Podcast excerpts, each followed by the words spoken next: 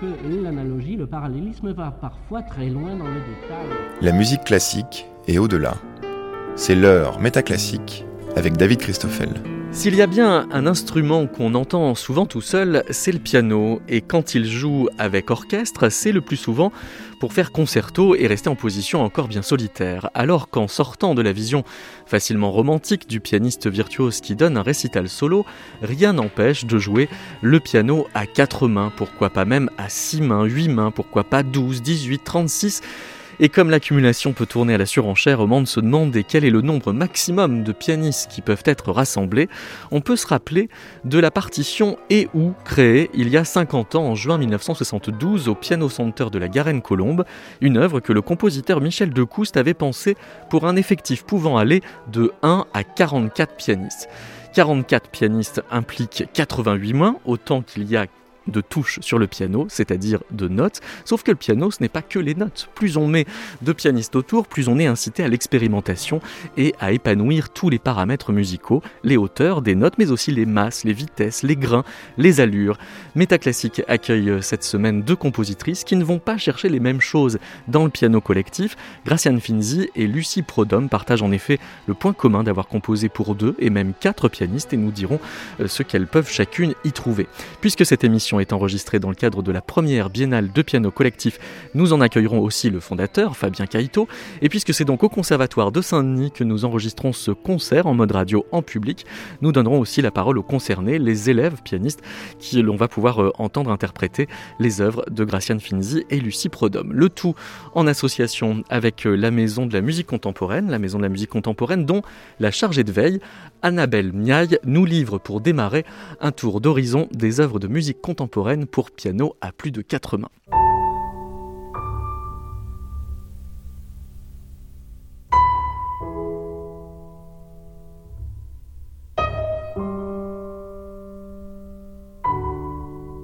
La promiscuité, inhérente au fait de jouer à plusieurs sur un même instrument, exige de la part des interprètes une rigueur et une attention importante dans la mesure où les mains se croisent et les bras s'entrelacent. Le titre de l'œuvre de Ramon Lascano, Bras dessus, bras dessous, pour piano six et composé en 2008, traduit bien cette réalité. La conscience de l'autre est d'autant plus indispensable lorsque les pianos sont préparés, à savoir que des objets sont placés sur ou entre les cordes des pianos pour en modifier le son.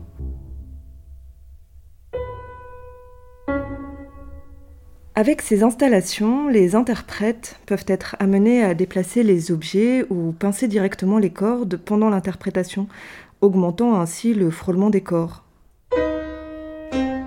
Deux beaux exemples en musique contemporaine, Celestial Mechanics pour piano quatre mains amplifié, quatrième volume des Macrocosmos de George Crumb, composé en 1979.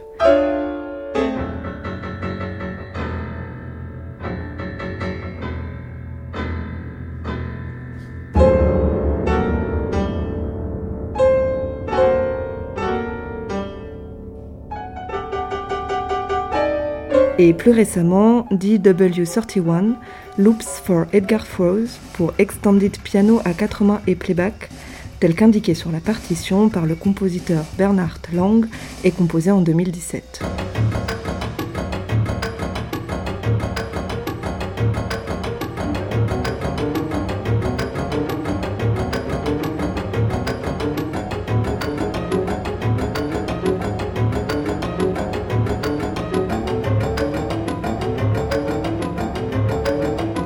Gestes doivent être précis et nécessitent d'être travaillés en amont pour éviter toute collision.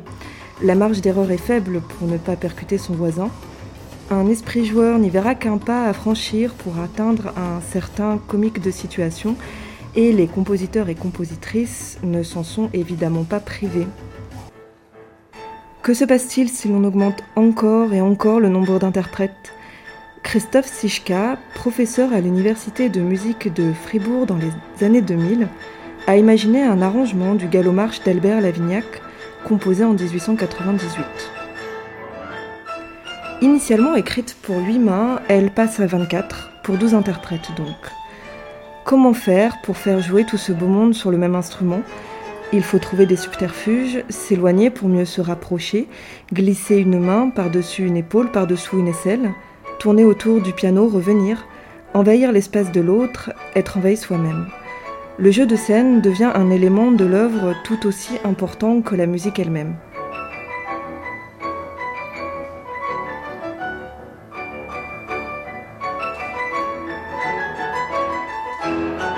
Toujours avec humour, Francesco Filidei propose en 2013 dans son œuvre Due Sigre per Riccardo pour piano six mains un placement spécifique des interprètes.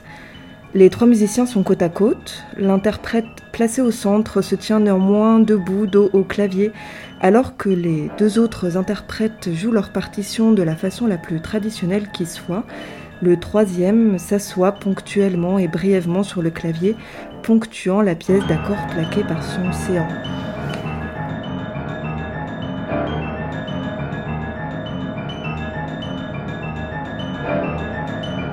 La théâtralisation du geste musical est l'une des composantes des explorations de la musique contemporaine. Maurizio Kagel aura été un des compositeurs précurseurs dans ce domaine. Il compose en 1984 le Serment d'Hippocrate pour trois mains gauches. Les trois mains jouant sur le piano, sans les mains droites généralement associées, donnent le sentiment étrange que les mains sont indépendantes, sans corps rattaché.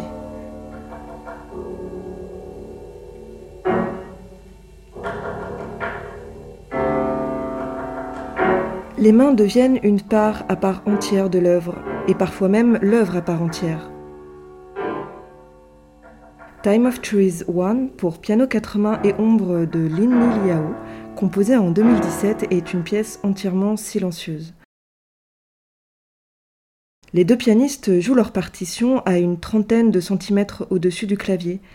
Trois projecteurs éclairent les mains, créant plusieurs ombres pour chaque main, une première main entre en scène, suivie par une deuxième, une troisième, une quatrième, chacune multipliant les ombres qui finissent par se croiser et se superposer dans un ballet spectral. Autre exemple plus théâtral, 101% Mind Applauding, composé par Elena Rikova en 2015. Trois interprètes habillés en chirurgien font mine d'ausculter un piano. Ils tâtent, tapotent, cherchent des résonances. La musique découle des sons produits par les gestes qu'ils effectuent sur le patient piano.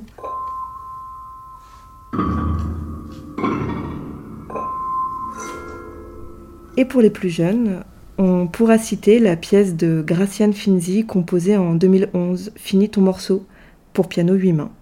Les musiciens en herbe jouent ensemble, jouent la comédie, explorent le piano préparé, comme dans un jeu qu'est avant tout la musique.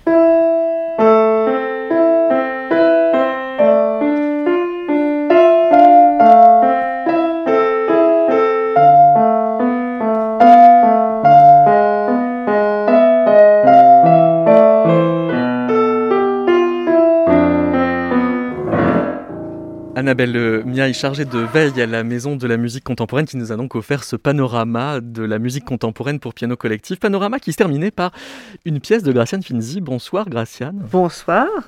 Nous allons euh, ouvrir ce concert en mode radio par votre pièce Fini ton morceau qui va être interprétée par Iliana Schwabnia, Lily Cabanes, Ella Esgun, Eva Macedo d'Acosta. Mais d'abord j'ai une question euh, qui euh, ressemble à une question piège mais qu'on n'est pas une. Dans Fini ton morceau, est-ce qu'il y a quatre pianistes parce que c'est une œuvre pédagogique ou l'inverse? C'est une pièce pédagogique parce qu'elle m'a été commandée. Mais de toute façon, je réponds aux commandes que si ça me plaît et ça m'amuse de le faire. Et là, j'ai trouvé que c'était une très très bonne idée. Sauf que quatre pianistes qui vont faire autre chose que ce qu'ils font d'habitude, des exercices, des petits morceaux, des choses comme ça, il fallait leur faire faire de la musique on m'avait demandé que c'était vraiment pour des très très jeunes pianistes, mais il fallait faire quelque chose qui était, jouable pour eux, et en même temps que ce soit du finzi, puisqu'on me demandait à moi de le faire. Il fallait pas que je fasse un petit morceau comme on, entend, entend beaucoup. Alors, je me suis dit, je vais faire une petite pièce un peu théâtrale. Et c'est là que ça m'a amusé et que ça amuse, je crois, les enfants. Alors moi, il y a des didascalies, tout est indiqué sur la partition, mais j'ai eu un mail de Fabien Caito qui m'a dit ne vous attendez pas à votre des didascalies, on n'en a pas tellement tenu compte. Les notes, on n'a rien changé mais on a fait une petite mise en scène différente. Donc cette mise en scène, je ne l'ai pas vue et je suis très heureuse. Alors le jeu des enfants, c'est-à-dire c'est de jouer sur le clavier, c'est de jouer à l'intérieur du clavier, c'est de se faire des gags ou pas. Là, je ne sais pas s'il va y en avoir, mais enfin c'est d'utiliser, comme vous disiez, le clavier, le piano comme un instrument total. Fini ton morceau, ça veut dire qu'il y a un risque qu'il ne le finisse pas C'est un peu l'intrigue de la bah, pièce L'intrigue, alors je ne sais pas si c'est comme ça, mais, normalement, il n'arrive pas à le jouer parce que les autres viennent l'embêter. Ah. Mais je ne sais pas si c'est comme ça que ça se passe aujourd'hui. Mais normalement, il commence son morceau et puis les autres viennent vraiment l'embêter et l'empêcher de jouer son morceau. Eh bien, on va donc euh, découvrir euh, la version de Fini ton morceau, votre pièce, Graciane Finzi, par Iliana Chouabnia, Lily Cabanes, Ella Esgoun, Eva Macedo d'Acosta.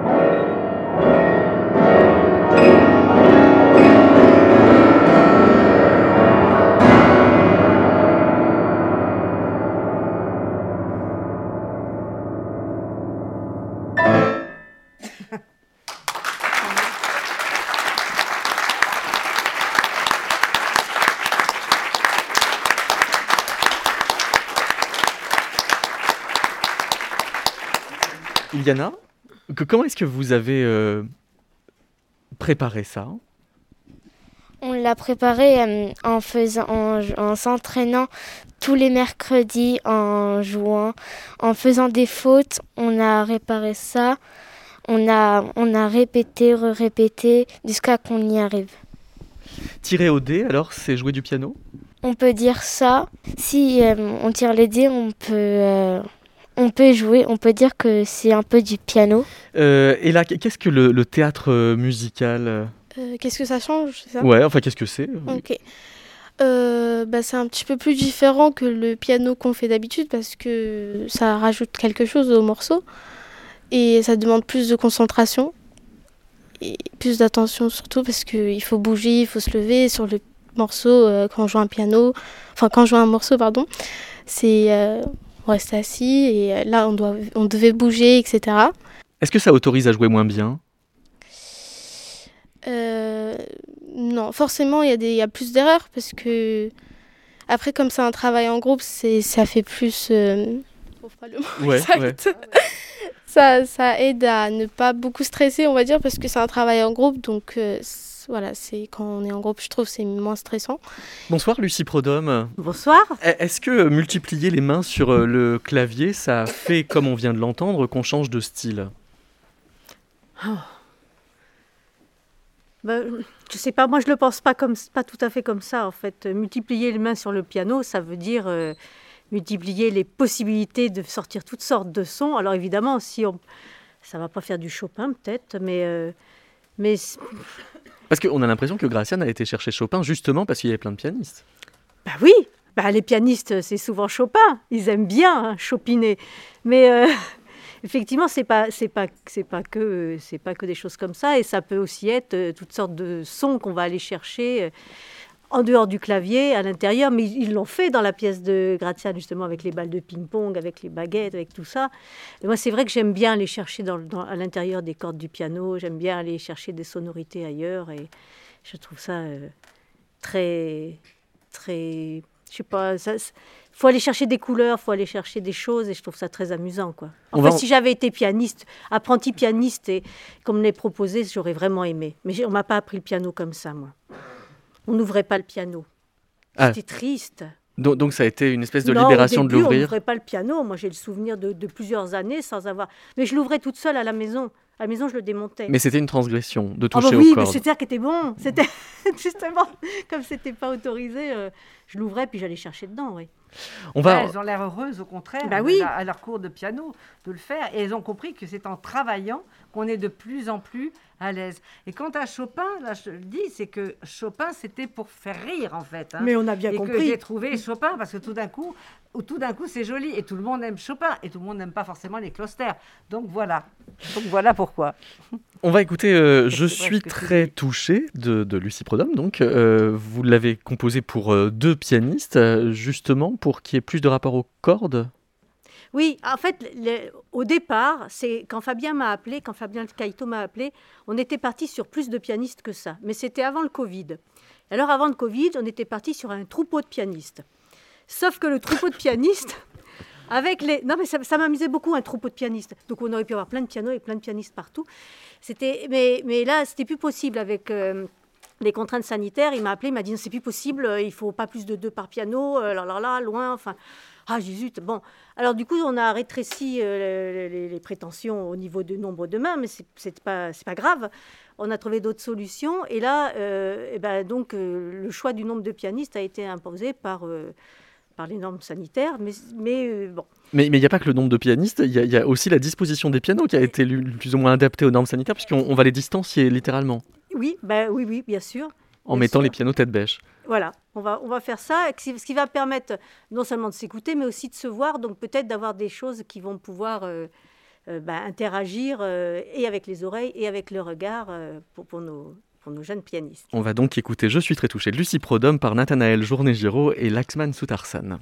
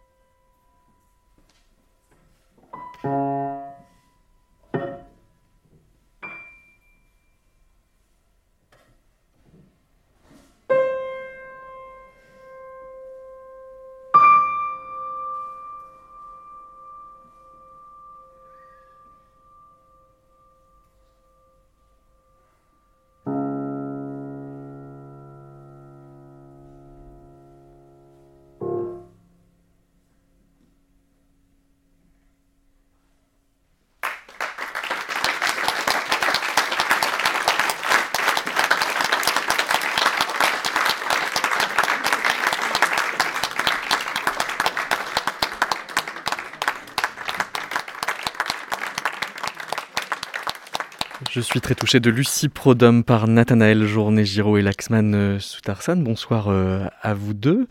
Euh, comment est-ce que vous avez travaillé cette pièce? Vous, avez osé le travailler tout seul dans votre coin avant de le mettre ensemble ou l'avez toujours travaillé tous les deux? Bah déjà on a commencé par travailler tous les deux. On a commencé par le catalogue des gestes que nous, que nous avons en premier sur, le, sur la partition. Euh, ensuite, on a, d'abord séparé, euh, on a d'abord vu comment jouer chaque note sans le rythme. On a joué tout le morceau euh, sans forcément prendre en compte le rythme. Puis on a, aussi fait de notre part les notes sans forcément bien faire les gestes, mais avec le, bon rythme. Et puis on a, mis en commun. Qu'est-ce qui vous a fallu apprendre pour réussir à jouer? Parce que les, gestes qui sont sur la partition, ils s'appellent comment? Ce sont de différents gestes. Par exemple, il y a par exemple le staccato, c'est euh, qu'on appuie vite, euh, une attaque qu'on fait vite sur le piano. Et après, il y a plein d'autres gestes. On a, on a dû en savoir une dizaine. Et euh, grâce à ça, on a pu, moi, j'ai pu surtout améliorer mon écoute. Du coup, oui, comme il a dit, on a vu plein de, de gestes différents, ce qui nous a permis finalement de bah, d'améliorer notre écoute. Euh, et voilà. Parce que la, compositrice, donc euh, ici présente, euh, demande un temps suspendu. Comment est-ce que vous faites ça? Parce que c'est difficile de battre la mesure dans une pièce suspendue, oui. c'est assez dur. enfin, c'était la chose la plus dure pour nous. parce que bah, finalement, il faut qu'on compte en même temps pendant tout le morceau. Et ne pas donner euh, l'impression au spectateur qu'on compte. Euh, bon, euh, ça s'est un peu vu parce que des fois on se regardait pour jouer les notes en même temps, mais sinon on a essayé de donner cette impression de, pas compter, de continuité, voilà. c'est normal, Lucie Prodhomme. Alors oui, moi je voudrais d'abord les féliciter parce que c'est vraiment très bien. C'était un, pari difficile. Alors je suis très contente de les entendre dire que ça les a amenés à écouter à écouter plus fort, quoi, à écouter autrement, parce que c'était vraiment l'idée. Euh, et puis évidemment de travailler tous ces modes d'attaque différents, du staccato jusqu'à l'attaque molle, enfin toutes ces choses-là. Euh, du coup, j'ai oublié la question, pardon. Euh, la question, c'était, bah, je ne l'ai oublié aussi. Oh, bah, alors, c'est pas grave. en tout cas, moi, je voulais les, si, ça y est, j'y suis. Je, voulais les féliciter. Et puis sur ce temps suspendu et cette histoire de de pas de pas compter, eh ben oui, c'est très difficile parce qu'en fait, c'est un tempo très très lent ce qui n'est pas, ce qui est pas très naturel. Et, mais finalement, on, s'en fiche un peu si c'est pas exactement à 40 à la noire, ça n'a pas grande importance. Et ce qu'ils ont fait, c'est très intéressant. Ils se regardent quand il y a des, des, moments où on doit se croiser. Et c'est plus ça qui est important, c'est l'écoute et le regard, plus que de savoir si la note tombe pile poil. Euh, euh, exactement sur le temps ou pas. Et c'est l'impression générale de temps suspendu que vous avez très bien réussi. Félicitations. Alors, avec euh, Lucie, on a prévu un, petit jeu. Euh, on va demander à Laxman euh, de, faire un son sur le piano. Vas-y. Merci. Qu'est-ce que tu as entendu bah, La note que je viens de jouer, du coup, c'est un staccato. Comme je vous avais expliqué tout à l'heure, je joue vite une note. D'accord, donc c'est un staccato. Toi, qu'est-ce que tu as entendu? Moi aussi, j'ai entendu un, staccato. D'accord. le, public, vous avez entendu quoi? Un staccato. Vous êtes un peu biaisé. À part un staccato. Ce n'était pas que un staccato. Alors, euh, euh, Graciane, vous avez entendu quoi? Un mi frappé rapidement, ce qui veut dire un staccato. Ah Sauf que vous avez ajouté une information, Graciane. Vous avez donné le nom de la note. Voilà. Pour vous, Lucie, c'est pas le plus important dans cette histoire. Alors pour moi non, bien sûr. Je oh, je dis pas que les notes sont pas importantes. Hein. Je voudrais pas dire ça dans un conservatoire parce que je vais avoir des soucis. C'est juste parce que vous allez avoir des soucis que vous voulez pas le dire. Non, pas du tout. Alors, mais il y a aussi autre chose. Pour moi, c'est une impulsion de mastonique. Ah.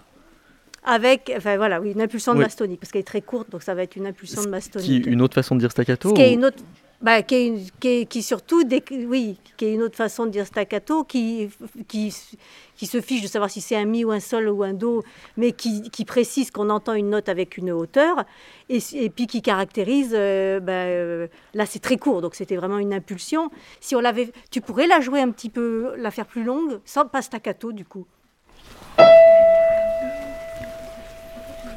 Merci. Donc là, si on demandait de, de- de- de- de dire ce que vous avez entendu, qu'avez-vous entendu À part un mi.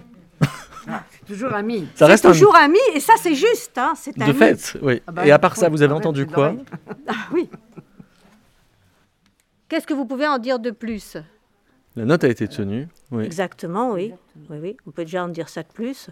Donc ça va être la hauteur et la durée. oui. Et moi, si je parle Ferrien, on, en- on y reviendra peut-être tout à l'heure. Donc en référence avec- à Pierre Schaeffer, à Pierre qui Schaeffer a et à la musique solfège concrète. de l'objet Oui. sonore. Moi, je vais, évidemment, j'entends un mi qui a été tenu, mais moi, je vais vous dire que c'est un son de type percussion-résonance, avec une masse tonique, un profil dynamique en, en décrescendo, enfin, et une très légère allure sur la fin, parce que la corde vibre très, très légèrement. Voilà. Donc, C'est-à-dire là, dire vous beaucoup- décrivez l'évolution du son. ben, je vais vous dire morphologiquement comment il, comment il est. Voilà. Hmm. Mais je pense que tout dépend de la nuance aussi. Parce que ce fameux staccato, il aurait pu être pianissimo, il peut être forté, là il était plutôt forté, il peut être... Donc la, la nuance, ça peut toujours être un staccato ou une note tenue, avec la belle explication que tu as donnée, que je serais capable de donner, mais ce que j'entends, c'est un son tenu qui diminue forcément. Forcément, puisque c'est Forcément, percussion mais on peut l'attaquer fort au piano et les nuances. Et ce que j'ai trouvé extraordinaire dans ce que vous avez dit tous les deux, c'est l'écoute de l'autre. Et ça, c'est, je crois, l'écoute de l'autre, c'est vraiment la clé de toute la musique. Surtout la musique de chambre, quand il n'y a pas de chef d'orchestre. L'écoute de l'autre. Et ça, ça a fait une pièce formidable pour ça.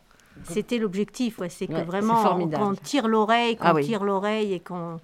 À la fois la, la liaison entre le geste, anticiper ce qu'on entend dans sa tête et avoir le geste qui va avec, et, et vice-versa, euh, être capable d'écouter ce qu'on fait et, Ouais. et de d'essayer de le. Quand, on joue de la, clarinette, on, peut commencer un son doux et puis le faire de plus en plus fort en faisant le même son. On a l'impression que c'est pas possible au piano et j'ai l'impression que je suis très touché. Cette pièce, Lucie Podum, donne l'impression qu'on peut changer euh, de, nuance dans une même note.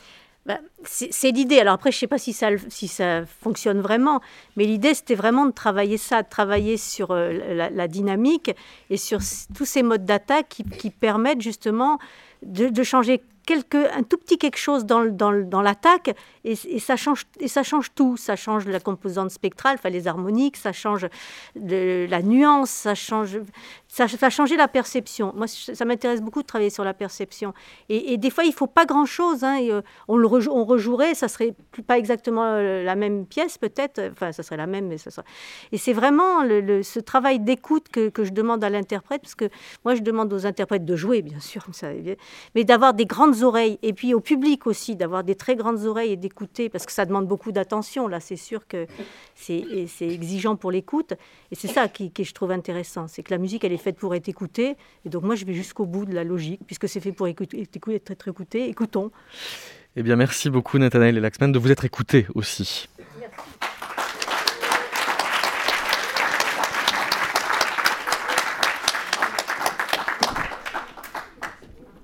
Fabien Caïto, donc c'est vous qui êtes à l'origine de cette biennale de piano collectif. Collectif permet de repenser la pédagogie? Juste une petite précision, c'est toute l'équipe de piano du Conservatoire de Saint-Denis qui est à l'origine de cette biennale. D'accord, d'accord. Donc c'est euh, aussi collectif dans l'organisation. Tout est collectif à Saint-Denis. Euh, qu'est-ce, que, qu'est-ce que ça change euh, de, de penser aussi le, le répertoire à plus de mains que de deux?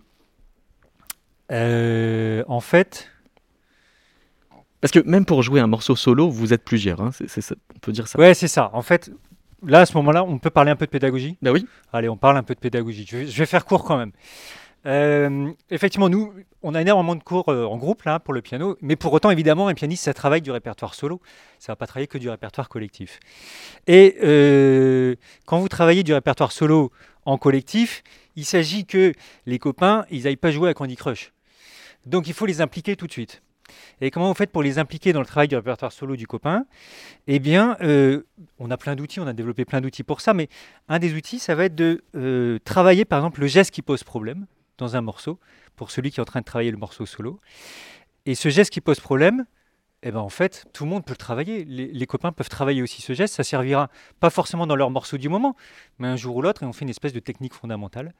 Et pour ça, donc on, a, on a développé une espèce d'outil de se dire, bah tiens, tu rencontres un problème à, cet endroit-là dans ton morceau, analysons, c'est quoi vraiment le problème? C'est certainement un geste, un passage du pouce, un déplacement. Et tous les copains se mettent à travailler le même geste. Euh, ça veut dire euh, aussi euh, de préparer l'écoute avec un autre vocabulaire. oui, oui. C'est-à-dire que, comme on est en collectif, on travaille beaucoup l'écoute. Une des premières, bon, je vous raconte pas tout, mais une des premières étapes, c'est effectivement, tiens, le copain vient de jouer. Bah, qu'est-ce que vous en pensez vous? Qu'est-ce que vous avez entendu?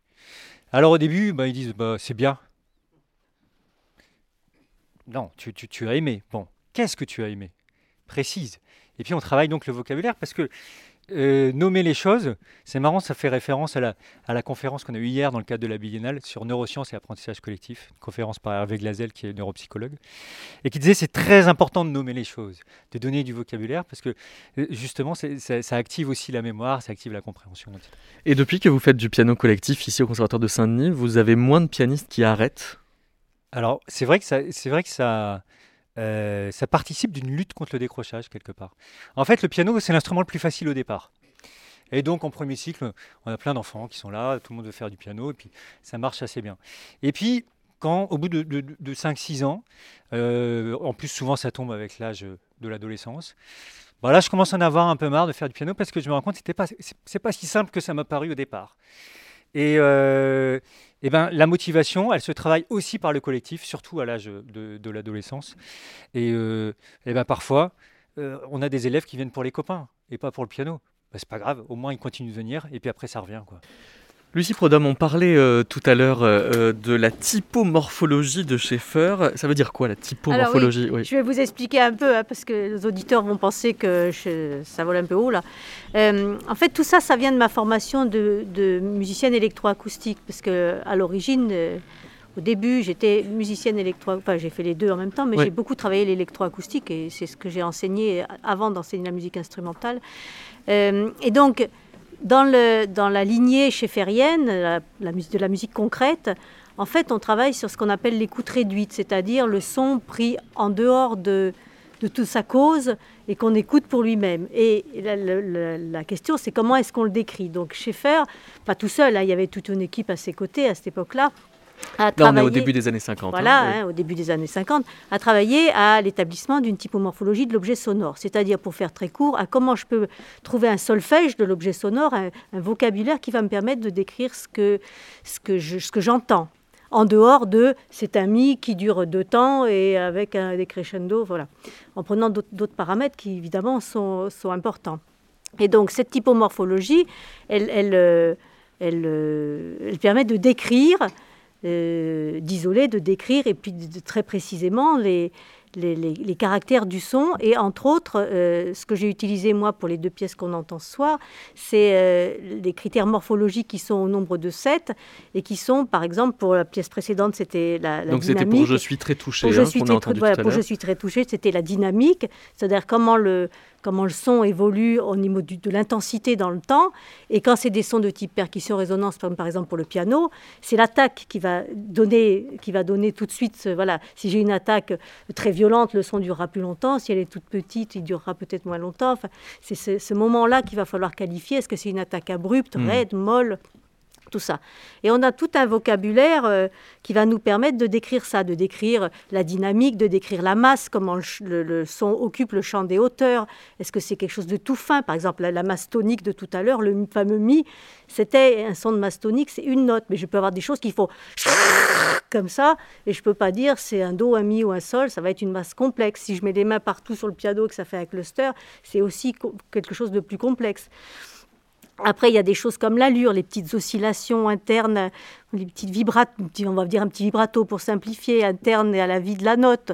Voilà, il, peut y avoir le grain, est-ce qu'il est rugueux, est-ce qu'il est lisse? Si je fais j'ai un son lisse. Si je fais comme ça, j'ai un son plus rugueux, comme pour le toucher, etc. Je ne vais pas vous faire un cours sur euh, là-dessus, mais ça va donner un, tout un vocabulaire qui fait que, effectivement, tout à l'heure, pour une note, on pouvait dire c'est un mi qui dure longtemps, et que moi j'avais un autre vocabulaire qui allait qui prenait ça en compte, bien sûr, mais qui permettait d'aller plus loin et donc d'emmener l'écoute plus loin sur la dynamique, sur la qualité du son, est-ce qu'il était rugueux, lisse, etc. Et c'est avec ces mots-là précisément que vous abordez l'écriture pour piano collectif. Vous, avez, vous êtes lancé dans un projet de carnet de voyage, voyage avec le mot oui comme ça collé au mot voyage. Et la pièce que l'on va entendre maintenant, Chant des hauteurs, pour le coup, s'attache à un critère de masse. Exactement. Là, le tout le travail que vont faire les pianistes, c'est comment on occupe le champ des hauteurs. Donc ça peut être quelque chose de très fin, ça peut être quelque chose de, qui est caché avec un système de démasquage derrière une masse plus, plus large, quelque chose d'assez complexe, puis petit à petit va émerger une petite, euh, une petite couleur, des choses comme ça. Ça peut être... Euh, euh, des, des, des, choses très itératives qui vont se mélanger, mélanger euh, avec des petites hauteurs, qui vont se mélanger tellement que ça va donner une texture. C'est tout ce travail-là que je leur demande et toute cette écoute-là. C'est pour ça que ça s'appelle, euh, ça vient les carnets de voyage, ça n'existe pas évidemment euh, voyage, mais c'est vraiment ce, voyage de l'oreille que je demande à l'interprète et à l'auditeur. Donc bon voyage. Bon voyage avec cette fois donc quatre pianistes Eddie El Kalfaoui, Owen Oudon, Christ Kengni et Adam Mintanin.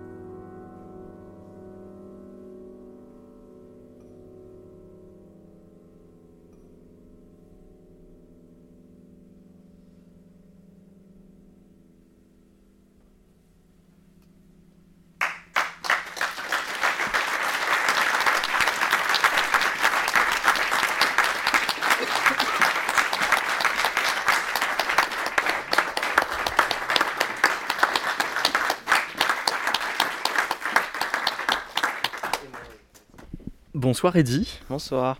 Euh, comment est-ce que vous avez euh, travaillé euh, ce morceau pour quatre pianistes? Ah ben, on l'a travaillé partie par partie déjà, c'était le plus important. on a essayé aussi de déchiffrer la partition parce qu'elle n'était pas totalement écrite comme les autres.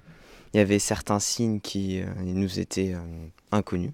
Donc il fallait déchiffrer littéralement ce oui, que. C'est pas nous s'occuper de ça, c'est les professeurs. D'accord. Donc personnellement. Alors, il faut dire que c'est une création euh, ce soir. C'est une œuvre qui n'avait jamais été jouée, qui a été ah commandée par la Biennale à Lucie euh, Prodhomme. C'est une responsabilité de, jouer pour la première fois une œuvre euh, Oui, oui, oui. C'est une très grande responsabilité. Qu'est-ce qui t'a plu en particulier dans le morceau? Ben, ce qui m'a plu, c'est. ben, mon. comment dire? Je trouve pas les mots. Euh, le fait que euh, j'ai amélioré mon écoute et, euh, et mon travail avec mes camarades, pour moi, c'est le plus important dans cette œuvre. Et c'est quoi une écoute améliorée? Ben, Le fait de, de jouer comme, une, comme une musique proportionnée. Proportionnelle, c'est ne pas jouer trop fort quand l'autre ne joue pas très fort. bien se ah oui, donc adapter ce qu'on joue à ce que l'autre joue. Oui, c'est un, peu ça aussi. Aussi prendre plaisir à écouter euh, l'autre personne. Est-ce que tu as envie de poser une question à, Lucie Prodhomme euh, Oui, ouais, oui. Euh, ouais, c'était inattendu. Hein, oui. Donc, est-ce que. Enfin, non, est-ce que. quel était le but d'écrire cette œuvre? Ben, Je crois que tu as répondu à la question, en fait. Les, ah toutes les toute cette, série-là, là, il y en a deux, mais je pense qu'il y en a d'autres qui viendront après dans la même série des carnets de voyage, c'est vraiment de, travailler cette écoute, justement, de vous amener, vous, jeunes interprètes, à, tendre l'oreille à, ce que, vous êtes en train de faire en même temps qu'un autre est en train de faire autre chose, et pour que tout s'équilibre comme c'est demandé dans la partition. Euh, voilà. Donc c'est vraiment ça, c'est vraiment ce travail-là qui, m'intéresse, et comment vous allez adapter votre mode de jeu euh, et votre, à votre écoute, et vice-versa. D'accord, je vous remercie. Mais c'est moi qui vous remercie. C'était une très belle interprétation. Euh, je vous remercie tous les quatre. Et Céline au pied levé. voilà. Donc merci, merci beaucoup parce que c'était très très bien. Merci Eddie.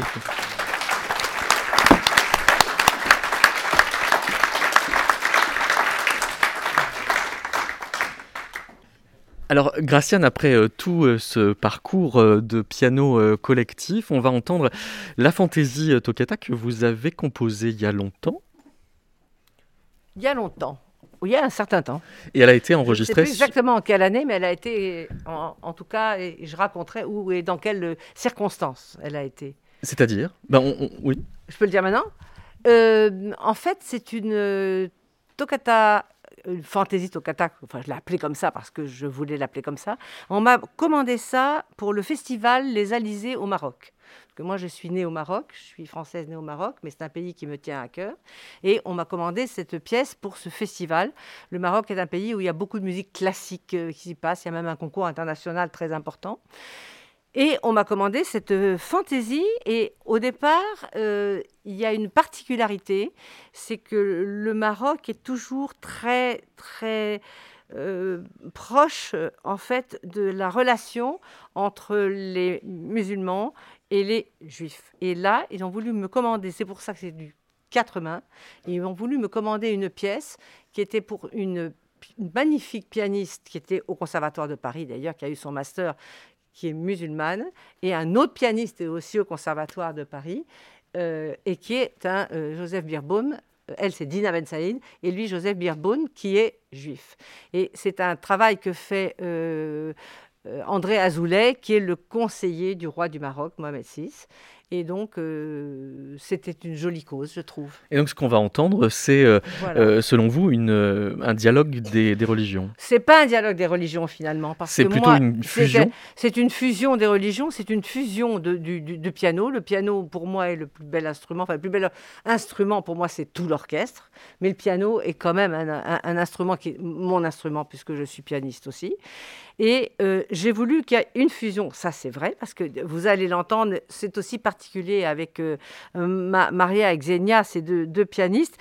qui ont enregistré. Donc, on vient de faire une monographie de mes œuvres et dans cette monographie, il y a, cette, cette, pièce et elles sont extraordinaires parce que si vous fermez les yeux, ce que je ne vous conseille pas de faire parce qu'elles sont très belles à, à voir jouer, la pianiste de gauche euh, dans les graves commence. Et quand arrive celle de, de l'aigu, on n'entend absolument pas, mais alors pas du tout. Elles ont le même son, la même façon de jouer, et ça sans répéter. La première fois qu'ils sont venus répéter avec moi, c'était ça. Et alors là, cette jonction s'est faite, cette osmose s'est faite entre, entre, entre elles deux, et c'est une, des réalisations, la plus belle réalisation en tout cas que j'ai eue de, ma fantaisie toccata. Fantaisie, parce qu'une toccata, c'est tout le temps euh, fort, et qu'au milieu, il y a quand même un passage chanté, et, j'ai voulu... La fantaisie, ça vous donne le droit de faire ce qu'on veut. Donc c'est bien pour mais dans votre tête, c'est quand même surtout pour un piano. pour un piano, pour un pour là, là, on dirait un pianiste qui a quatre mains. On va donc euh, pouvoir écouter Maria Perrotta et Xenia Maliarevich dans cette fantaisie toccata de Gracian Finzi.